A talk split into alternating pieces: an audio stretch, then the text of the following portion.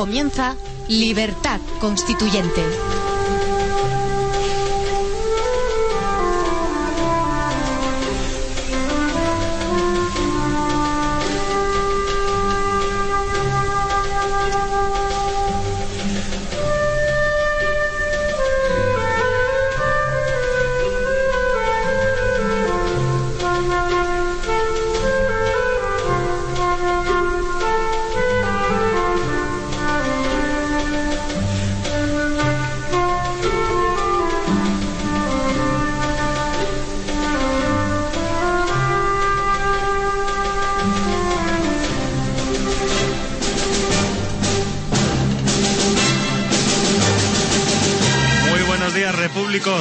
Las 8 y 3 minutos del jueves 29 de diciembre y esto es Libertad Constituyente, un programa dedicado al análisis, el debate y la instrucción política con los principios rectores de la verdad, la lealtad y la libertad.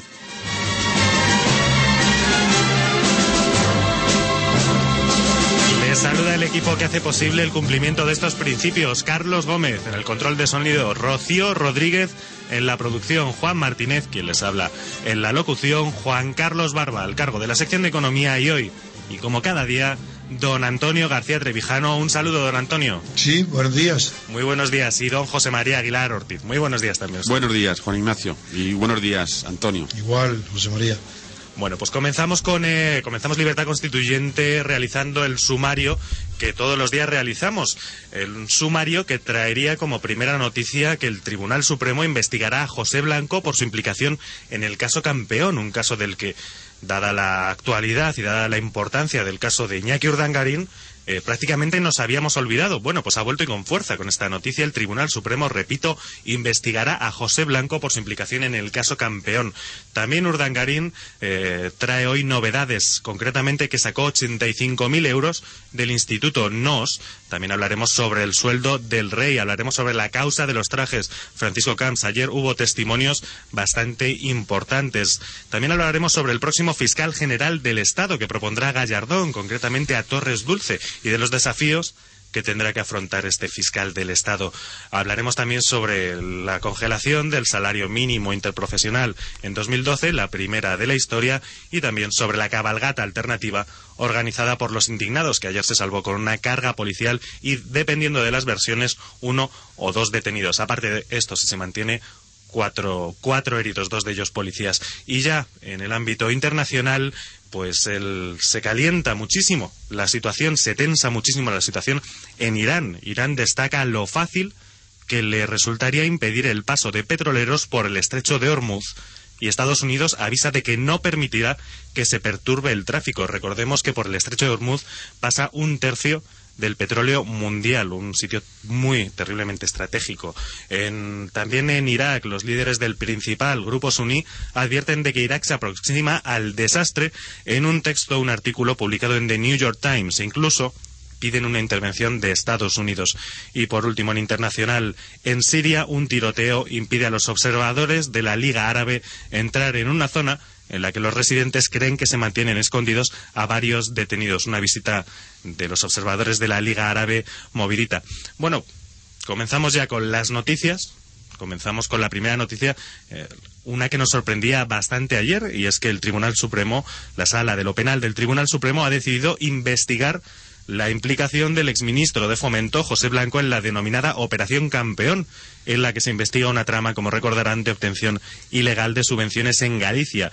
La decisión del Supremo, dada a conocer este miércoles, ha sido adoptada a la vista del informe que presentó a, a, finales de noviembre la Fiscalía a favor de que el alto tribunal admitiera a trámite la exposición razonada elevada por Martín Casallo después de apartarse del caso Cándido Conde Pumpido tras reconocer su amistad con Blanco. ¿Y por, por qué consideras que ha sorprendido, que es sorprendente la noticia?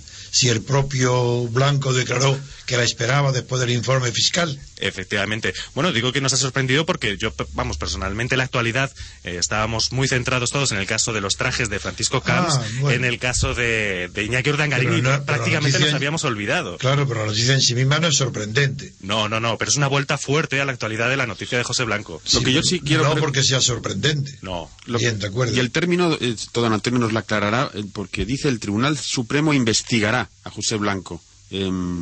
Es... Ese es el título de la prensa, ¿no? Sí.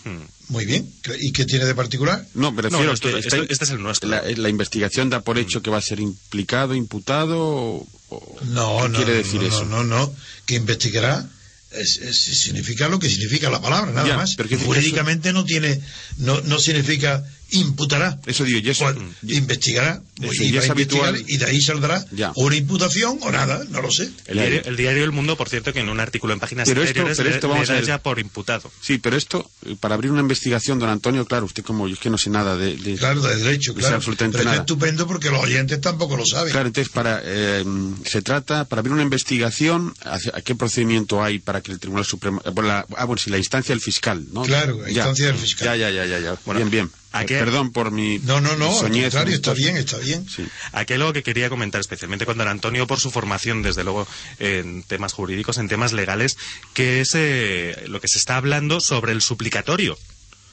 Que es, que es un detalle no muy conocido porque el artículo 11 del reglamento del Congreso de los Diputados dice que durante el periodo de su mandato los diputados gozarán de inmunidad y solo podrán ser detenidos en caso de flagrante delito. Y dice este artículo 11, no podrán ser inculpados ni procesados sin la previa autorización del Congreso. Esta previa autorización del Congreso que consistiría en este suplicatorio. Pero Blanco es diputado, Sí, sí, así. sí, sí.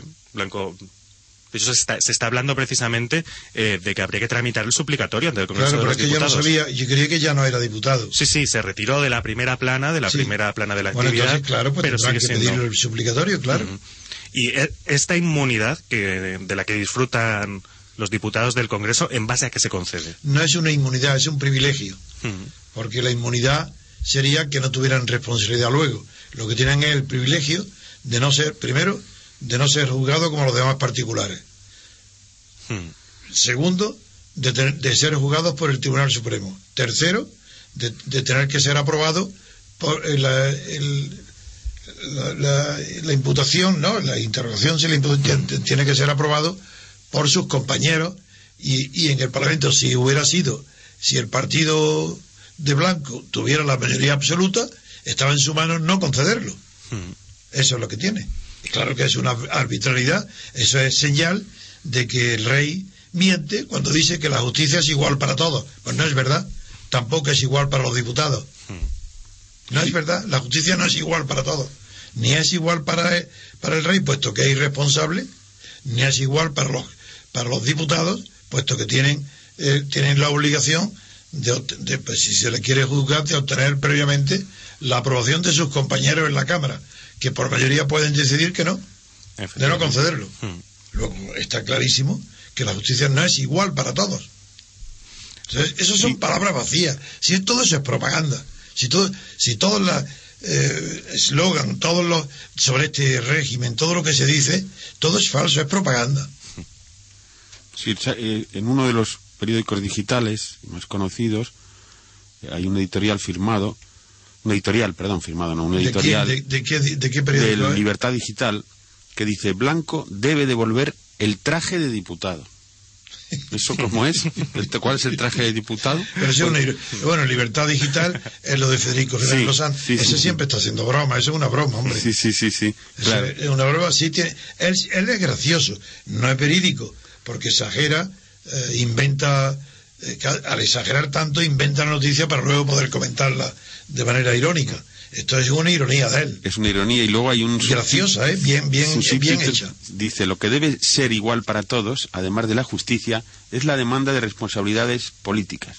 Una exigencia por la que desde el primer momento Blanco reclamó la dimisión de Camps por un asunto mucho menos grave como el de los trajes. Esto yo creo que merecería algún comentario. A ver, es que no, no, no. Sí, eh, que, pero es de hoy que ha dice, puesto, es sí, de hoy, es de hoy, sí, ¿Y es de hoy la noticia. Pone en relación los dos casos, el de Blanco y el de Camps, eh, trazando unos paralelismos, Sí. tratando- comparándolos. Y- También el mismo periódico. el mismo periódico. No, es el subtitular del editorial donde dice que Sí. Blanco debe devolver el traje. Sí. Eh, ha, entresacado el, el editor un parrafito diciendo esto, di- quitándole Ladillo. importancia al caso de Camps con respecto al- a lo de Blanco. Y esto es lo que ya no me parece del todo correcto, porque si en- quizá No, no, lo- ¿No? Es, es correcto que un periódico valore la- Sí. las noticias según la Por importancia de la persona afectada. Y evidentemente que el ministro lee el asunto del ministro Blanco tiene más importancia importancia jurídica y política que los trajes atribuidos eh, a, la, a la apropiación de ellos, al cohecho de Camp. Y, no solo porque era un ministro del gobierno, sino porque lo de Camp ya ha tenido mucha atención en la pierna, en la prensa, en cambio, eh, también en la pierna, porque los trajes de Kant se medían los muslos, los astres, a ver si que, aunque ha sido una, un error mío de pronunciación, pero, pero en el inconsciente me ha traicionado, porque a mí me impresionó mucho que la prensa publicara los trajes confeccionados expresamente para Kant, dándonos los detalles de, de cuál era la anchura de los muslos. A lo mejor lo que quería decir usted es que le salían por la patilla. ¿Qué, patilla? ¿Cuál de la, de la... Bueno, sí, ya, ya, sé que es otra patilla, pero bueno, sirve. Bien, pues nada, sí, me parece bien, la noticia sí, no está mal. Bueno, vamos a y además, eh, este Federico generalmente tiene gracia. Otra cosa es que no es verídico, pero es, es gracioso, tiene ocurrencia, es un hombre inteligente, es un hombre un poco más culto o bastante más culto que la mayoría de, la, de los comentaristas de prensa. Lo que sucede es que no se atiene, él exagera tanto que deforma las noticias, con lo cual se las inventa y así es muy fácil eh, crearse la propia noticia para lucirse luego en el comentario irónico. Ya que don José María Aguilar ha introducido el tema de la prensa, pues si les parece, podemos ver cómo trata los diarios nacionales esta noticia, porque no todos, eh, aunque todos lo traen en portada, no todos le dedican el titular principal. el Mundo, por ejemplo, sí lo hace, sí le dedica el titular principal de portada a este asunto y dice, el Tribunal Supremo ve indicios de que Blanco, de que hubo, entregas de dinero a Blanco. Lo, lo de ve indicios no sé por qué lo dice, porque para ver indicios tiene ya que haber imputación y todavía no está imputado, simplemente debe ser investigado. Ahora, es posible que leyendo eso es de los casos donde hay que ver qué es lo que dice luego el texto de la noticia para comprobar si el mundo está exagerando para arrimar el asunto a su partido, que es el PP, y perjudicar al PSOE. Bueno, de hecho, en, el, en páginas interiores, el artículo que desarrolla este titular dentro del propio periódico dice Blanco imputado en el Supremo. Lo dan ya por imputado. ¿Cómo? Sí, sí, el diario del Mundo. lo da ya por imputado. Sí, sí. El titular es blanco imputado en el Pero todavía no está imputado, ¿no? pues no lo sé. No, ¿cómo que no? Pues no habéis dicho sí, lo dice que, va a ser investigado. Va a ser investigado la noticia. Pues eh, eso no tenemos. Nosotros somos esclavos de los hechos, no adelantamos opiniones. Claro, efectivamente. El diario del Mundo tiene su línea editorial y lo hace Ahí está. Con, un motivo muy claro. Una cosa es que el mundo falsifique la realidad para favorecer al PP y perjudicar al PSOE. Mm. Y otra cosa somos nosotros, que somos esclavos de los hechos, esclavos de la verdad los eh, desarrolla la noticia en Portada del Mundo con tres sumarios que dice cinco magistrados abren por unanimidad una causa contra el exministro de Fomento por cohecho y tráfico de influencias y la sala de lo penal dice que es necesario investigar también sus gestiones personales ante diversos organismos públicos. Claro, muy bien. Pasamos ya al diario El País, que también trae la noticia en portada, pero evidentemente ¿qué le dedica primero la, gestión del espacio que hace, le dedica un espacio muchísimo menor en portada, y dice, el Supremo en causa al exministro José Blanco por cohecho. Ah, ¿En causa? En causa. Ah, eso ya quiere decir que está imputado. Sí, no, no, solo investigado. Claro. Es que, bueno, eso hay que... sin, em- sin, embargo, en, el, en la entradilla eh, dice será investigada por el Supremo. La acusación del empresario Jorge Dorribo, imputado por fraude a la administración pública contra el exministro de Fomento y diputado José Blanco por el supuesto cobro de más de 200.000 euros a cambio de hacer gestiones en sanidad y economía, dice el país, será investigada por el Supremo. Lo que será investigada es la declaración del que lo acusa, según el periódico. Según el diario El País, efectivamente. Porque no está imputado todavía. Y sin embargo ha dicho será encausado encausar una persona investigada o citada como testigo puede ser que salga de allí imputado después de la declaración. Pero antes pero todavía no está imputado. Luego también es un tribunal. Yo no sé por qué eso es. por qué el país hace esto cuando siempre defiende al PSOE. Será como ya ha caído ya no está en el gobierno.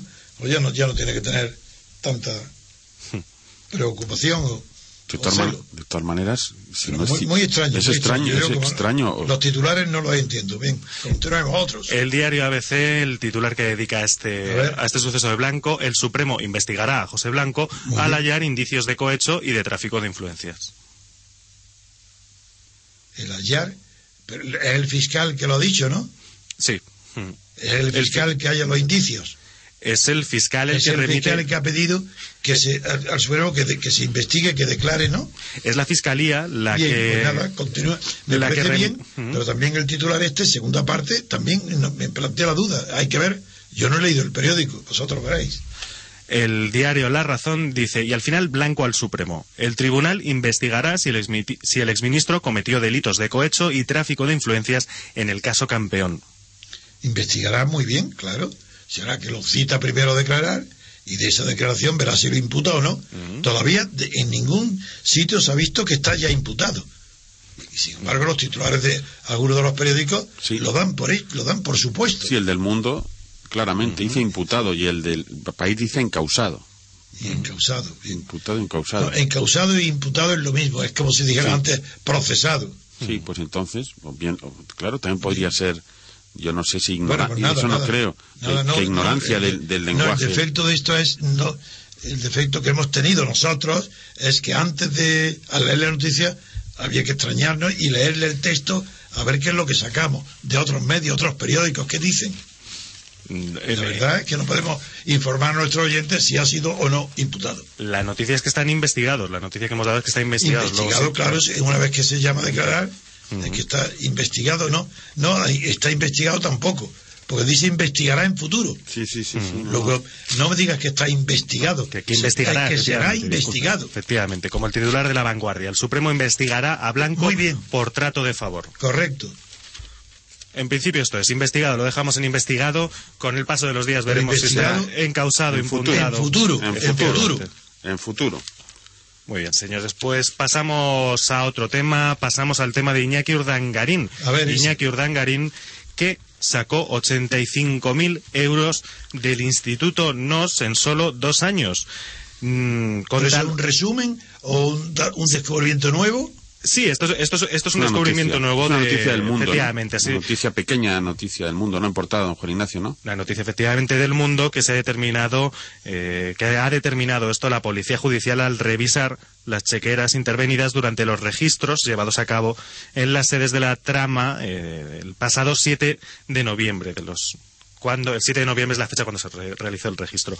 Ah, claro. Esto, esto viene, eh, sale a colación del, del The Ghost Center for Skateholder Management, que era la sociedad que había creado Iñaki Urdangarín. Ya saben que tenía dos sedes, una en Inglaterra, en Londres concretamente, y otra en España. Entonces el procedimiento habitual era que mandar un talón a esta sociedad en Londres y que luego de Londres se pasase a la- al centro en España ¿Y qué es lo que han descubierto? pues han descubierto que sacó 85.000 euros en talones del Instituto NOS, es decir, que estaba utilizando, captando dinero público a través del Instituto NOS, desviándolo, a la- desviándolo a esta otra asociación, sociedad. claro, a esta sociedad, A esta. al The Ghost Center, es una cantidad a que añadir a las ya denunciadas y descubiertas. efectivamente. Lo que a mí me choca y, y verdaderamente también me hiere un poco es los nombres que inventaba eh, este señor para sus empresas, ¿no?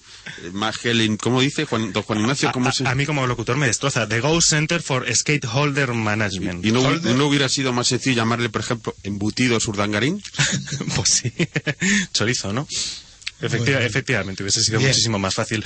Lo bueno es que hoy podemos cuantificar, eh, sabe que la, saben nuestros oyentes que la prensa a veces tenemos ciertos vicios. Uno de los vicios es eh, utilizar medidas para cuantificar los fenómenos un tanto absurdas, como por ejemplo los campos de fútbol, para cuantificar, para hacer que la gente se haga una idea de cuánto mide algo, por ejemplo. Eso no es absurdo porque estamos habituados a ver a- a fútbol y no estamos habituados a calibrar rápidamente así lo que es una hectárea o lo que es. Eso Bueno, no, me parece mal. No le parece mal, pero también a, ve- a veces se ha, se ha cuantificado en cristianos Ronaldos. Por ejemplo, Eso ya los es- presupuestos generales, ¿cuántos No, cristianos Ronaldos son? que es una- Esto, No es que efectivamente. sea una estupidez, es que es imposible. Lo bueno es que ahora podemos cuantificar eh, estos 85.000 euros en sueldos del rey. Porque tenemos las, sí. las cifras, los datos sí. eh, que ayer reveló la Casa Real sobre los presupuestos generales Bueno, del Estado para tema- el rey. Sobre ese tema que es importantísimo, la prensa no dice la verdad, aunque algunos lo dicen, pues es que es el dinero metálico que se le entrega. Pero aparte de ese dinero es que tiene la casa, la, la luz, la calefacción, lo- eh, todo el parque de automóviles, todo eh, lo, eh, lo tiene gratis. Si es que ese es el dinero metálico, lo demás tiene gratis vivir completamente todo. De hecho, ayer... Más eh, luego los yates, los todo eso lo tiene gratis.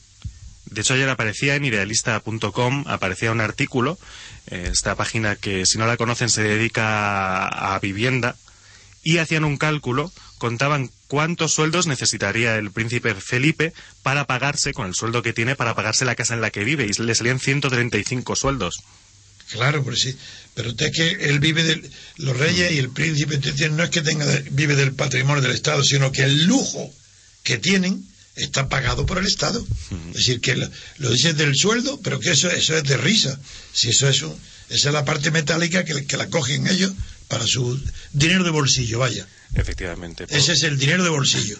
Bueno, pues por concretar el dinero de bolsillo que tiene el rey, por ejemplo, son 292.752 euros y el príncipe 146.375 euros. No está Claro mal. que es verdad que la- el Estado le deduce el 40 o el 30 tan- Efectivamente, sí. 7%, El 40% al rey y el hay que tenerlo en 37% cuenta, claro. al príncipe. Uno de los gastos, una de las partidas presupuestarias que más han destacado, que más destacan en estos presupuestos generales del Estado para la Casa Real, es el capítulo dedicado a incentivos para, para los trabajadores, ya que se tiene un. En el capítulo de trabajadores. se Ah, tiene- bueno, que son unos privilegiados. Sí, en que, todo- que todos los que trabajan para el rey y para el príncipe, además de los sueldos y el salario que tienen en sus respectivos ministerios o cuerpos administrativos a los que pertenecen, además de eso tienen un plus por estar al servicio del rey y del príncipe.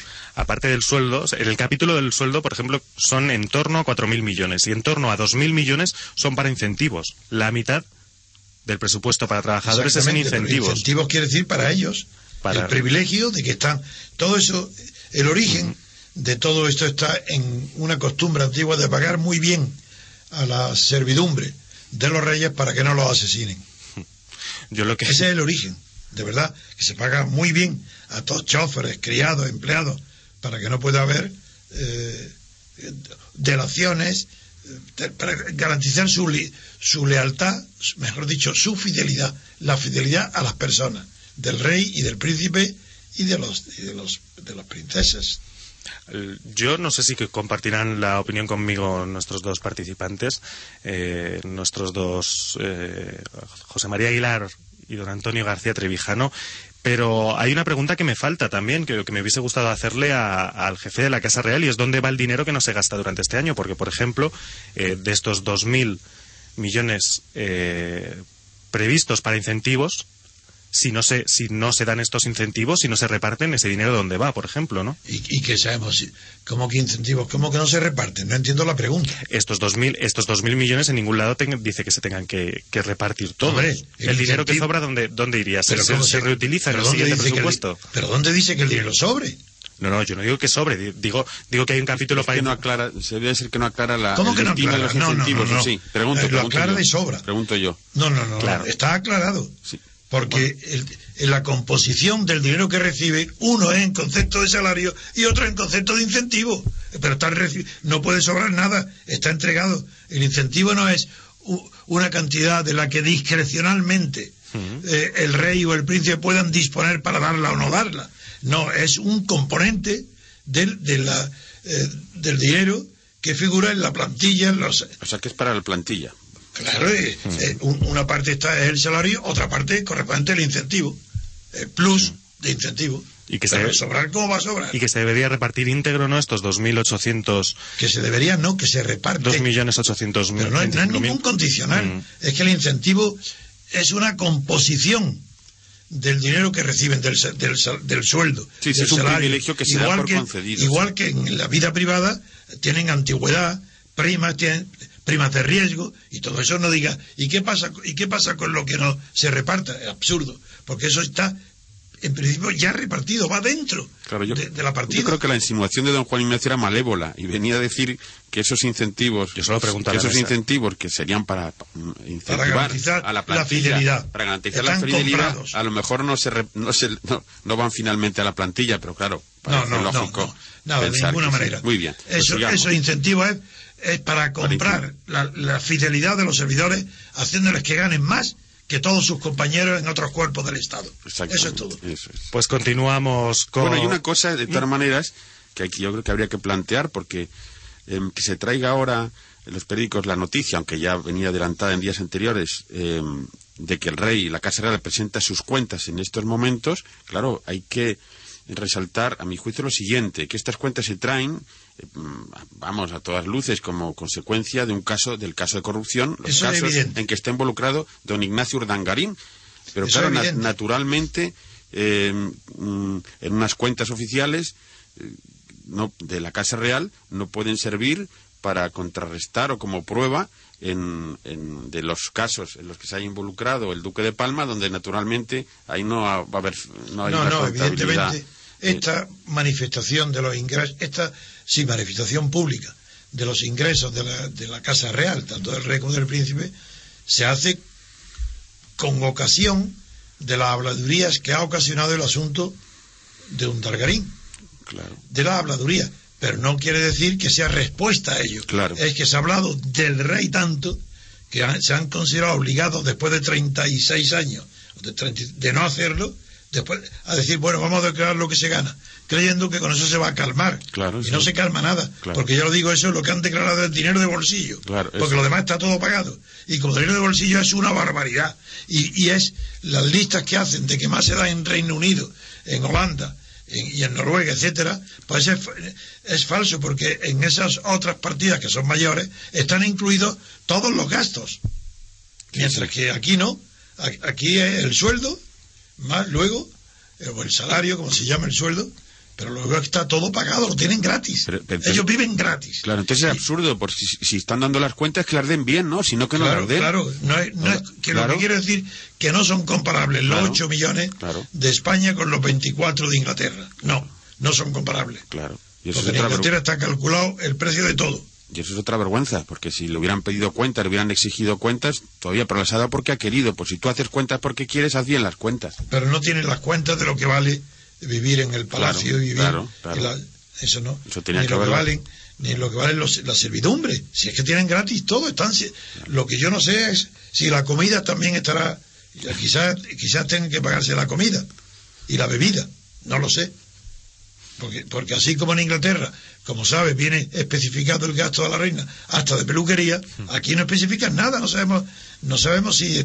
si la comida va incluida, no creo que vaya incluida la comida, a lo mejor esos dineros que se figura como entregado a los presupuestos del rey y del príncipe, los cuatro y los dos millones, pues se refiere- está incluida también la comida, no lo sé, no lo sabemos. Estamos especulando porque las cuentas no son detalladas como, lo, como en Holanda y como en Inglaterra. Pues vamos a hacer una pequeña parada para publicidad y enseguida volvemos en Libertad Constituyente con mucha, mucha más actualidad. Están escuchando Libertad Constituyente. Están escuchando Libertad Constituyente, de lunes a sábado de 8 a 10 y media de la mañana y de 12 a 2 y media de la madrugada.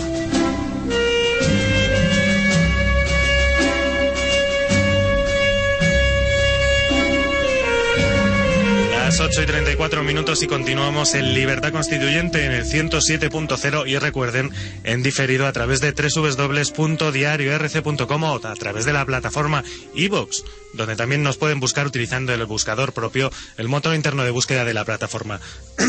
nos vamos a Madrid. Eh, venimos de hablar de Iñaki Urdangarín, venimos de hablar de los presupuestos del rey y vamos a hablar ahora del Ministerio de Justicia y de Alberto Ruiz Gallardón, que ya tiene un nombre como próximo fiscal general del Estado. El nombre sería concretamente Eduardo Torres Dulce, actualmente fiscal de sala en el Tribunal Constitucional de talante conservador y miembro de la Asociación de Fiscales. Será propuesto mañana mismo por el Consejo de Ministros como nuevo fiscal general del Estado, en sustitución, como ya saben, del, del progresista Cándido Conde Púmpido. Bueno, ¿qué, qué Lo primero que podemos eh, ya de- declarar es que es conocidos, no es más conocido por ser miembro del comité de Garci sobre las películas de que exhiben Efectivamente. y comentarios que, que y tiene quiero decir que la impresión que produce es de una cara de eh, bondadosa de buena persona un hombre tranquilo que entiende bastante de cine aunque más de que de psicología de las películas lo que más entiende como todos los que están acompañando en general a Garci es de la trama de la trama del cine, es decir, de- del aparato que lo constituye, los nombres, las técnicas, pero de- en cambio tiene la misma ingenuidad que suele hacer Gala también Garci en cuanto al argumento. En los argumentos suelen casi siempre equivocarse en la trama psicológica. Dicho esto, es una persona simpática, pero que no tiene nada que ver con el cargo que tiene de fiscal. Para lo cual, ya sabéis que la función del fiscal, ¿cuál es? Obedecer las órdenes del gobierno, porque está sujeto al principio de jerarquía. Está nombrado por el ministro de Justicia, el ministro Ruiz Gallardón es su jefe y tiene que obedecerlo en todo. Es un cargo del gobierno, que aunque en teoría tiene que defender el derecho, la- sin embargo, eso es en teoría. Sí, enga- engaña el nombre, claro, engaña el nombre fiscal En- general en del la Estado. obligación, en el estatuto del funcionario, el fiscal tiene que ser defensor del derecho, de la ley. Pero, como está sujeto también a la obediencia debida al superior jerárquico, también lo dicen los estatutos, de hecho se traduce en que de defensor de la ley pasa a ser defensor del gobierno. Y en las actuaciones ante los tribunales y ante las imputaciones, sobre todo, de, de delitos a políticos, a personajes políticos, el fiscal se caracteriza por la obediencia al gobierno.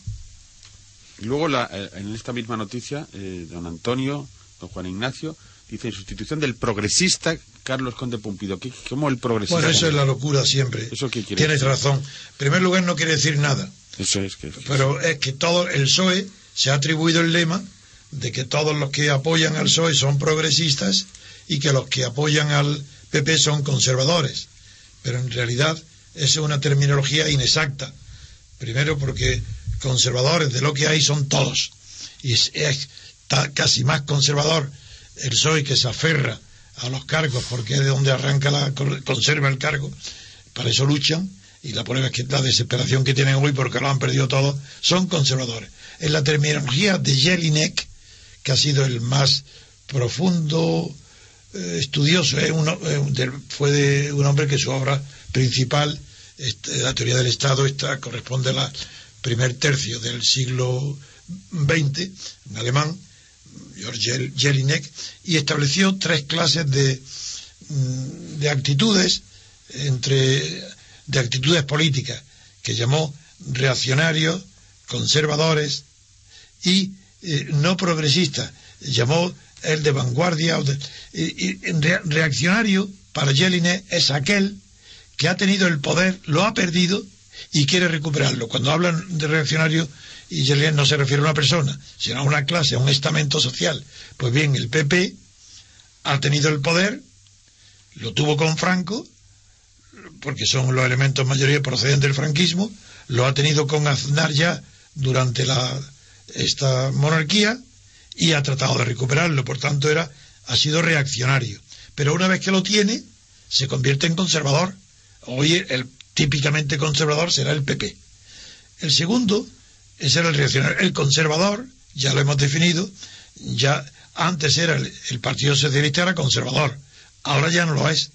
Ahora es reaccionario.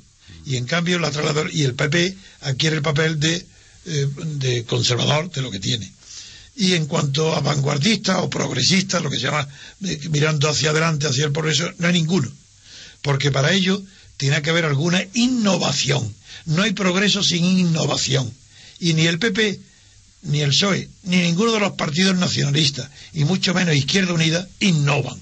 Tanto Izquierda Unida tampoco es, ni es reaccionario, porque el Partido Comunista no ha tenido el poder, es conservador de lo que tiene, y no es progresista porque no es innovador.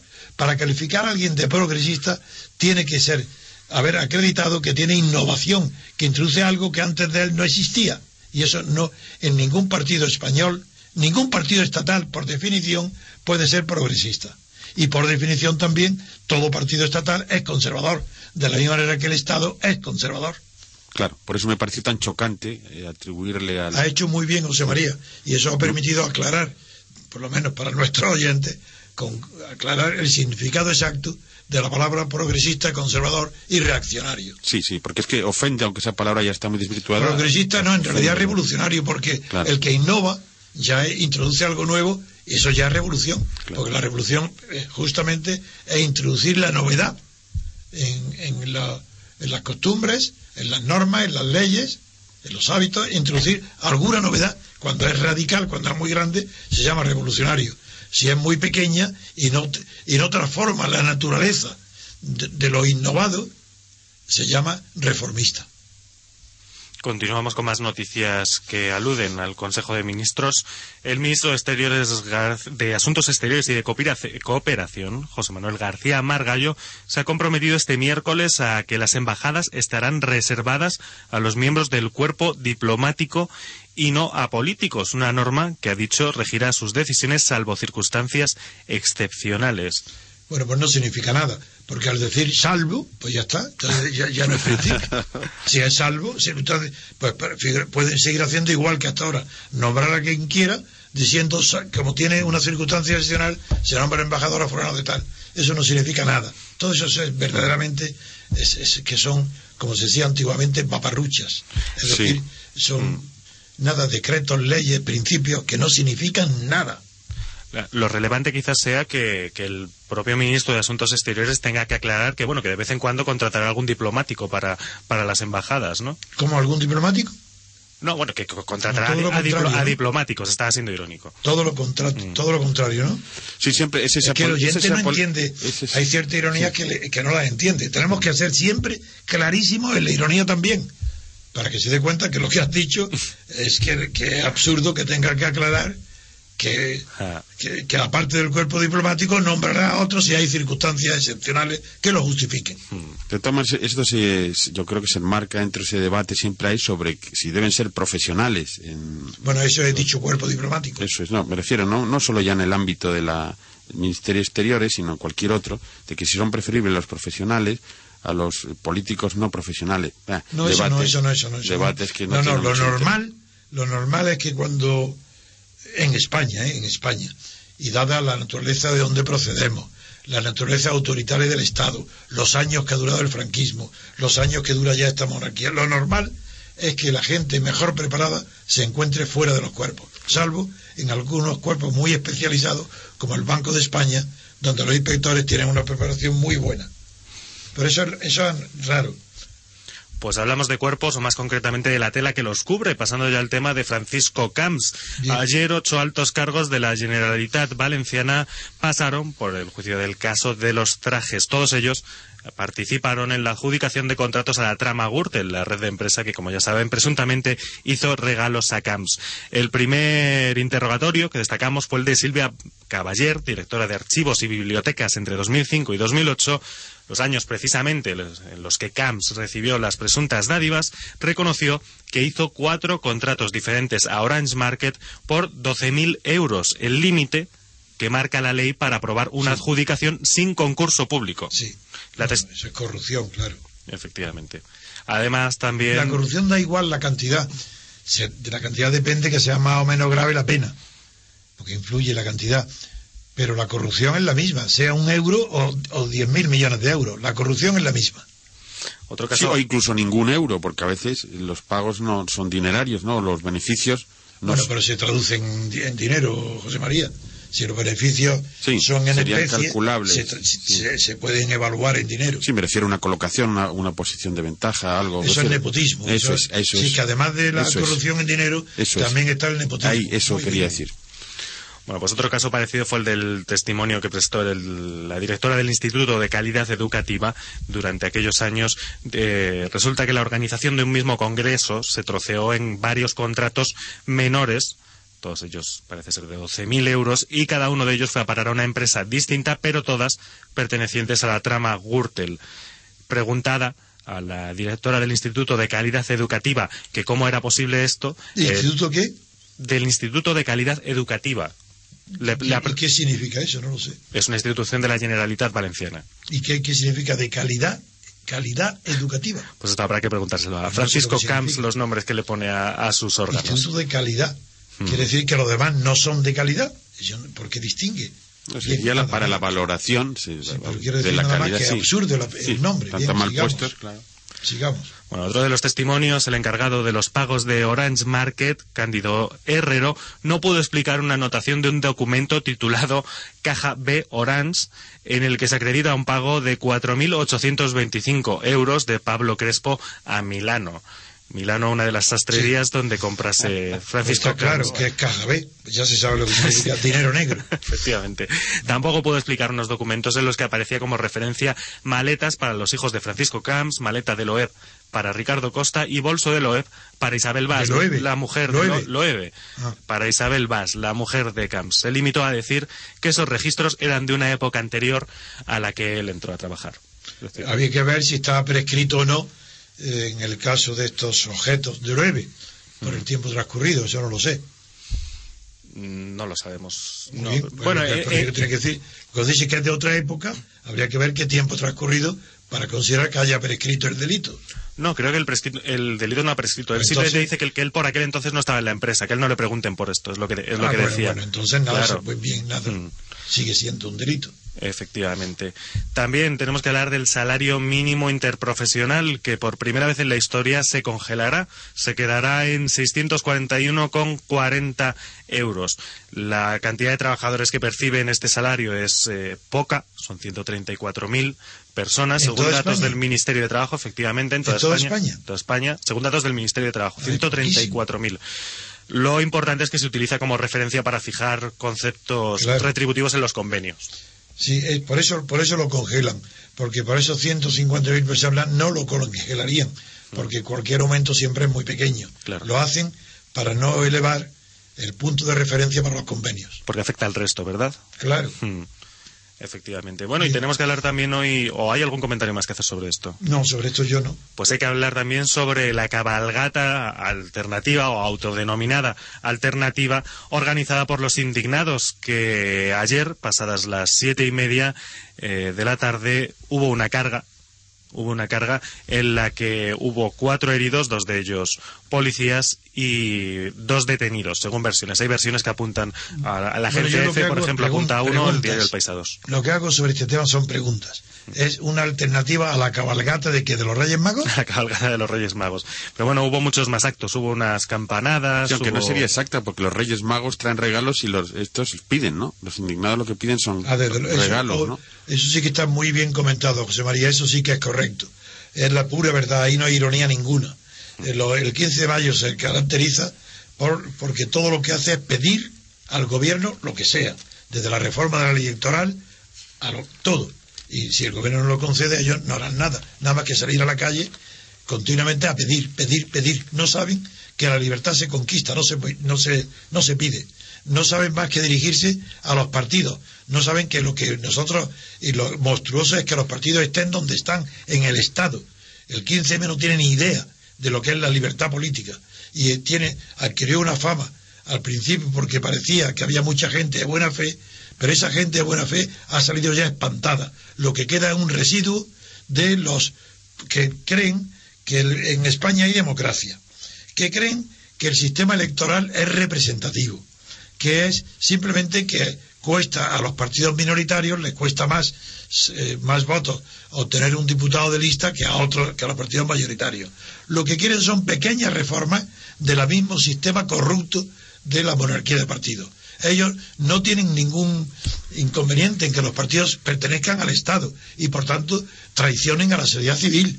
Ellos no tienen ni idea, son unos ignorantes absolutos y son un obstáculo y un adversario, un obstáculo difícil en el camino de la libertad política, porque además del el engaño del, del sistema que dice, que dice, y toda la prensa y todos los medios de comunicación que continuamente están diciendo que tenemos una democracia, a eso se añade que la única protesta visible en la calle también dice lo mismo, que tenemos democracia, solo que quiere ya.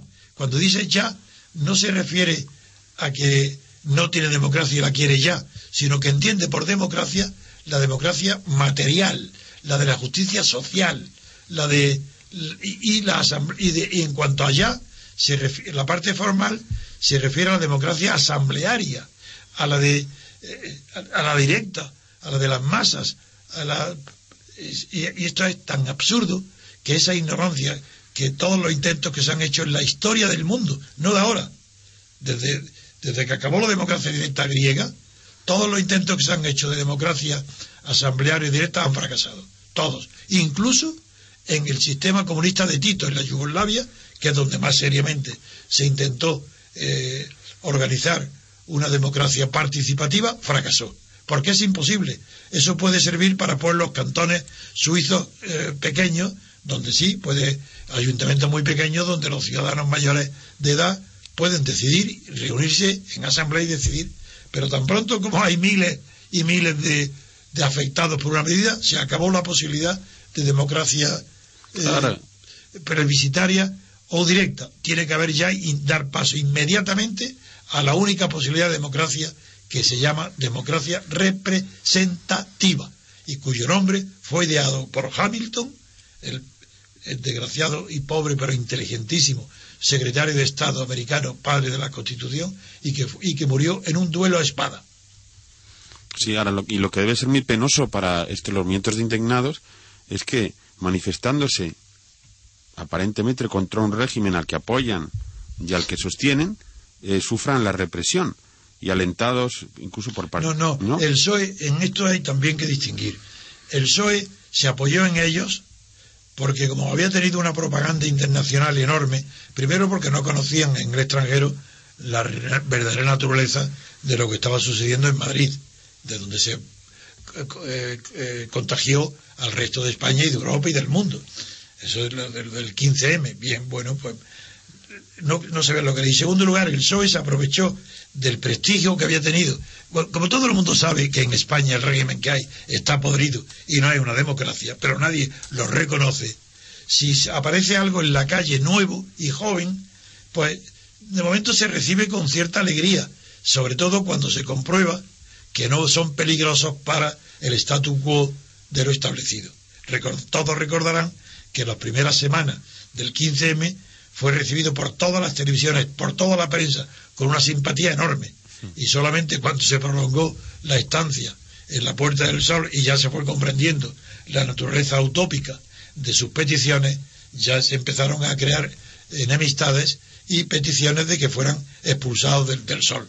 Pero eso ha engañado a la opinión y todavía existe un cierto prestigio de, como si fuese un movimiento romántico, que no lo es, porque es un movimiento reaccionario, ya que está impidiendo que prospere la verdadera libertad de la democracia formal, que es la única que puede haber.